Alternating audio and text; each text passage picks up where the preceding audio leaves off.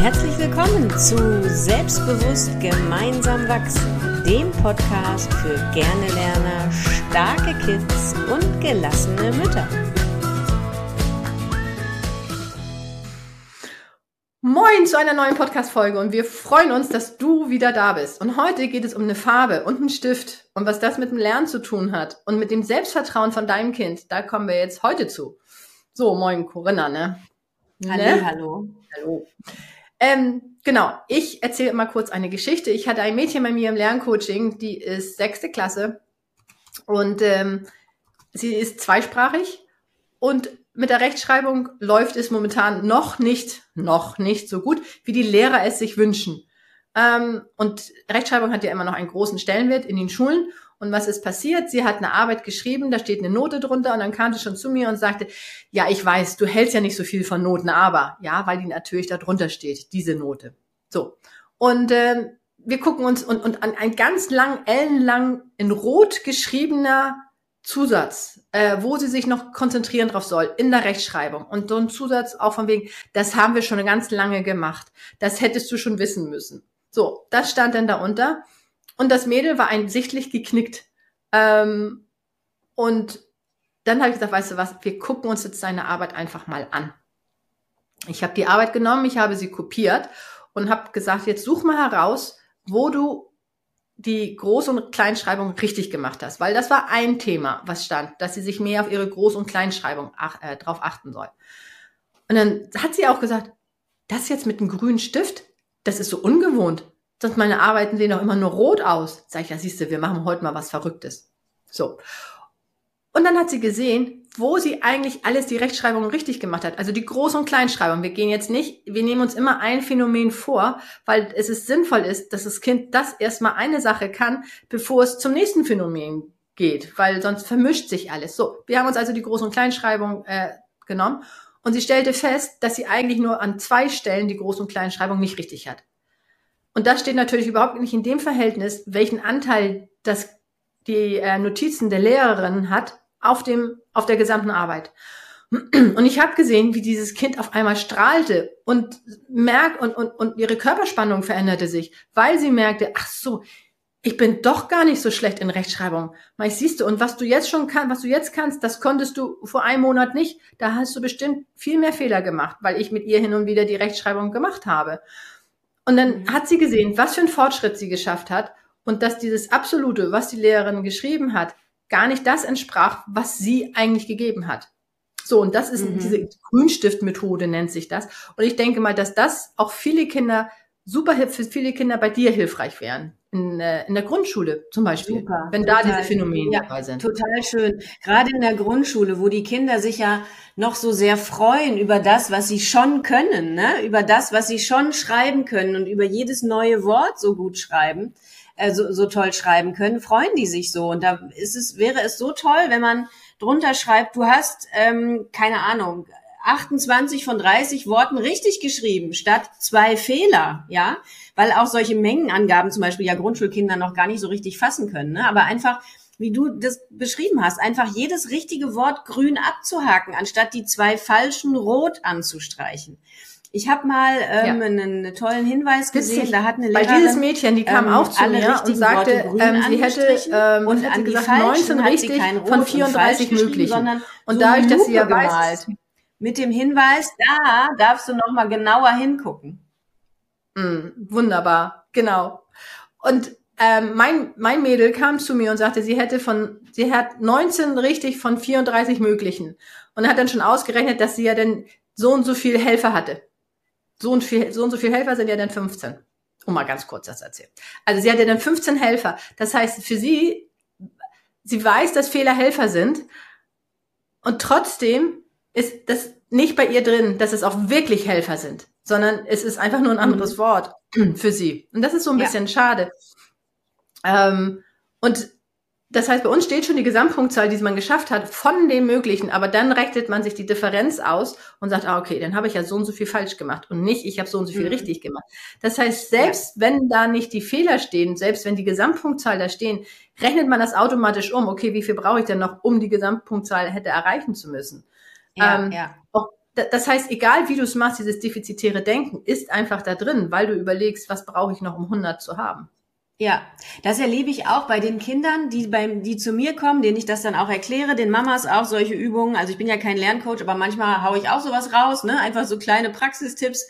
Und dann ähm, sagen die ja, bei den Hausaufgaben klappt das auch mit dem Helfer statt Fehler sehen. Ne? Die haben teilweise sogar, fand ich so süß, auf so ein Radiergummi Helfer draufgeschrieben, ne? damit die Kinder direkt beim Radieren sehen, ja, alles klar, das ist ein Helfer.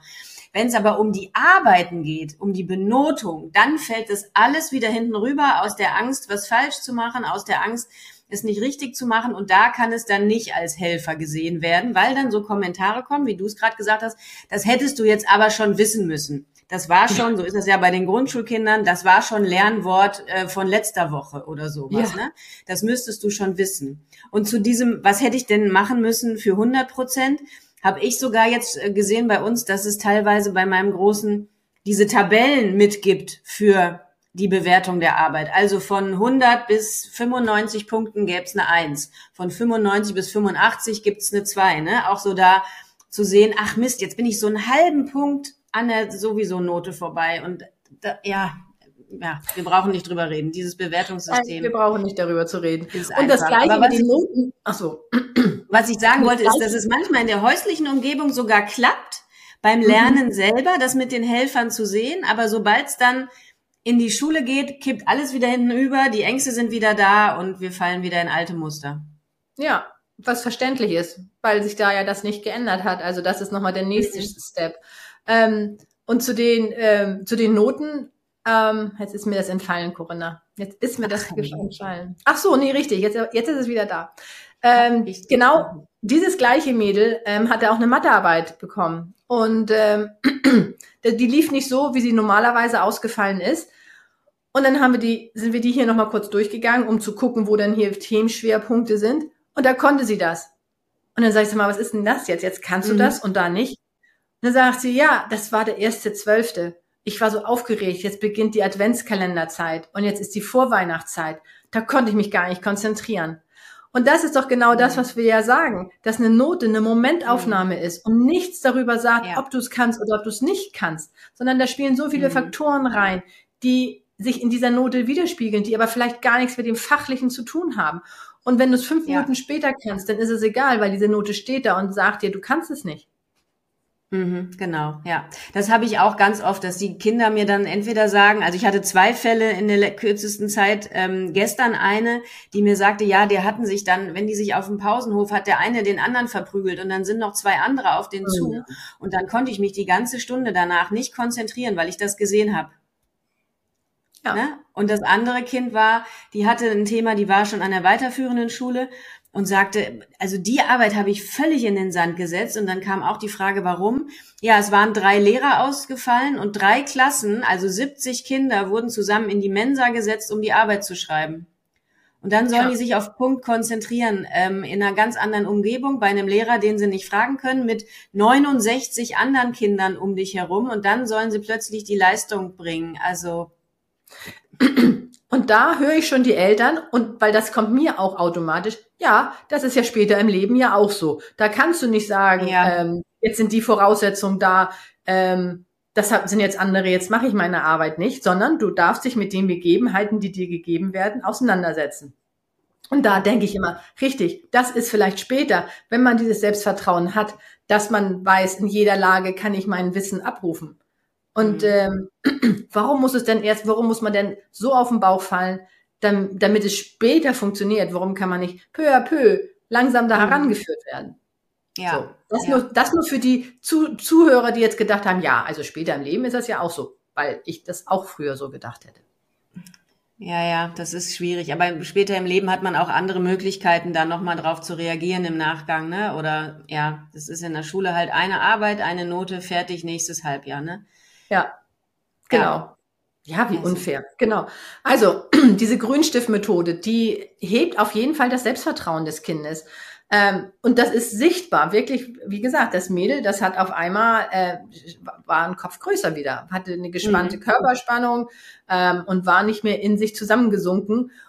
Und da macht es wieder so viel aus, dass das auch wirklich im Körper ankommt, dieses Gefühl. Dass das nicht einfach nur Worthülsen ja. sind, sondern dass das Kind es mhm. auch wirklich fühlt, dass es so ist. Und da können wir oft mit unserem mhm. Reden, ach, das ist doch nicht so schlimm. Ach, beim nächsten Mal wird's besser. Das ist natürlich toll, dass wir das machen. Es kommt nur in dem Moment nicht beim Kind an, weil das Kind, weil die Gefühle sind im limbischen System, da kommt die mhm. Sprache nicht an. Ähm, das heißt, das Kind darf selber fühlen, fühlen, dass es so ist. Und das bekommt es hin, indem es Beispiele hat, wo es so ist. Und vielleicht, wenn dein Kind nach Hause mhm. kommt und ist geknickt mit irgendeiner Zensur und du sagst, ja, ich verstehe dich, alleine dieses verstehe dich ist ja schon so machtvoll und nicht zu sagen, ach, ist doch nicht so schlimm. Das hatten wir ja auch ja. schon. Jetzt bin ich auch mal, die sagt, da hatten wir auch schon mal eine Podcast-Folge von. Ähm, mhm. Einfach sagen, ja, ich verstehe das. Dass man einfach mal auch dieses Gefühl fühlen darf. Das ist da mhm. so, so sehr wertvoll. Und das hat natürlich dann für die zukünftigen Situationen, die sich dein Kind dann begibt, und das hat, weiß es, hat es eine positive Referenzerfahrung und sagt, ah, okay, da habe ich das auch schon mal gefühlt und dass es nicht so gut ist, aber ich wusste, dass es doch einen Nutzen hat und kommt mit dieser neuen Situation viel besser klar. Mhm. Super, total gut. Ich kann mir sogar vorstellen, dass das Kind in der nächsten Arbeit sitzt und an die grün angestrichenen Worte denkt und nicht an das rote und dann einfach in einer ganz anderen Emotion mhm. auch die Arbeit schon schreibt. Finde ich ganz klasse. Ja. Ja. Mhm. ja, weil, also das Mädel geht ja in die Arbeit und sagt, ich kann keine Rechtschreibung. Mhm. Also das ist ja. ja. das ist ja ein Fakt. Also ja. das ist, ist ja so. Da, da gibt's ja nichts dran zu rütteln. Mhm. Genau. Und was das denn für einen Einfluss haben kann, ich sage nicht muss, aber haben kann, das habe ich mit einem Studenten gehabt. Und ich weiß nicht, ob ich die Geschichte schon mal geteilt habe, aber ich gebe sie hier gern nochmal zum Besten. Ähm, einer der, ein, ein, ich hatte einen Student, der ist 22. Ich hoffe, ich habe in dem anderen Podcast genau das gleiche Alter gesagt, weil ich mit de facto nicht sicher war, ob er 22 oder 23 ist. Egal. Der hat in der ersten Klasse diagnostiziert bekommen, dass er LAS hat, Lese-Rechtschreibschwäche. Ähm, und das hat sich die ganze Zeit in durch sein Leben gezogen. So weit, dass er jetzt im Studium denkt, dass er mehr machen muss als andere, weil er ja mhm. LAS hat. Und damit setzt er sich so sehr unter Druck. Und mhm. ist, die Lösung ist bei ihm nicht, ein, einen Lernplan zu erstellen, wo er seine Freizeiten geplant hat und seine, äh, seine Arbeitszeiten, sondern die Lösung ist für ihn, dieses Gefühl loszuwerden, dass er LAS ist, nicht hat, mhm. Sondern ist. Ja. Weil für ihn ja. ist das eine Identität geworden wo mhm. er meint, immer mehr machen zu müssen als andere. Was ihn dann auch solche ähm, Kommentare von den, El von den Lehrern mitgebracht haben, von wegen, ja, wenn ich deine Arbeit durch, durchkorrigiert habe, dann äh, trinke ich erstmal eine Flasche Wein, weil dann habe ich ja das Schlimmste geschafft. Also sowas kam dann auch. Und äh, natürlich finden die Lehrer das vielleicht witzig. Ähm, für, den, für die Person in dem Moment ist es alles andere als witzig. Und hängen geblieben. Nee. Ich meine, das ist ähm, ja Jahre nachdem das passiert ist, hat er mir das erzählt. Ja, das ist ja oft so, dass solche Nebenkommentare bei demjenigen ähm, so ein starkes Gefühl auslösen, dass es echt zum Trauma werden kann, ne? was sie dann auch nicht mehr loslassen können, weil diese diese negative Emotion so überwältigend war. Ne? Das ist ähm, sehr sehr unschön. Ja. Mhm. Ja. Okay. Genau.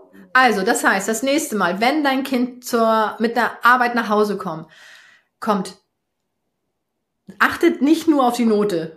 Also ich würde am liebsten sagen, achte gar nicht auf die Note, aber ich weiß, ich achte ja auch ein bisschen auf die Note, weil meine Kinder auf die Note achten. Ist was ja ganz normal. Ich meine, das ist das Spiel in der Schule, wie du gesagt hast. Ja. Äh, Fehler ja. sind Helfer funktioniert prima im heimischen und dann äh, Umgebung, aber in der Schule ist wieder ein anderes Denken angesagt. Also wenn dein Kind mit einer Note nach Hause kommt, achte nicht auf die Note, sondern geh in die in die Arbeit rein.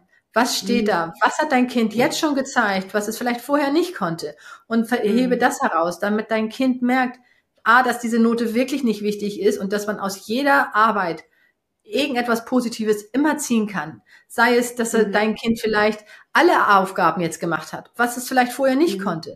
Dass es ein ja. Rechtschreibphänomen ähm, konnte, was es vorher nicht konnte, dass es sich auch an die schwierigen Aufgaben herangetraut hat, was es vorher nicht mhm. gemacht hat, hat es einfach nur mhm. leer abgegeben, aber jetzt hat es etwas hingeschrieben und hat ja. probiert, eine Lösung zu finden.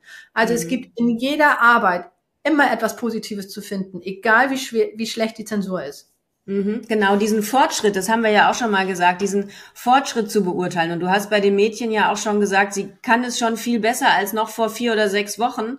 Und da einfach zu schreiben, hey, das hast du jetzt schon viel, viel besser gemacht und ich sehe, dass du dich bemühst und ich sehe, dass du jetzt schon manche Fehler nicht mehr machst und einfach zu sagen, okay, ich sehe den Fortschritt, ich sehe, du bist auf einem guten Weg. Ne? Das motiviert ja weiterzumachen. Es kann ja nicht von jetzt auf gleich alles perfekt sein. Das kann ja keiner erwarten, sondern einfach, dass der Weg der richtige ist und dass das Kind merkt, das, was ich da einsetze, was ich tue so die ganze Zeit, um dafür zu lernen, das ist noch nicht perfekt, aber es ist auf dem richtigen Weg und es hilft mir weiterzukommen. Ja. Ja, genau. Darum nochmal, Noten unterbrechen den Lernprozess. Ja. um das mal einfach so zu sagen, ja. auf den Punkt zu bringen. Ja. Genau. Also, wie gesagt, das nächste Mal, wenn dein Kind mit einer Note nach Hause kommt, guck dir die genau an. Es gibt immer Schätze, die du da finden kannst. Genau. Definitiv. So. Alles klar, ihr Lieben. Das soll's gewesen sein von dieser Folge. Macht's gut und schreibt uns und sagt uns, was eure Meinung dazu ist, eure Erfahrungen, eure Ideen. Ja. Genau. Bis, Bis demnächst. Tschüss. Tschüss.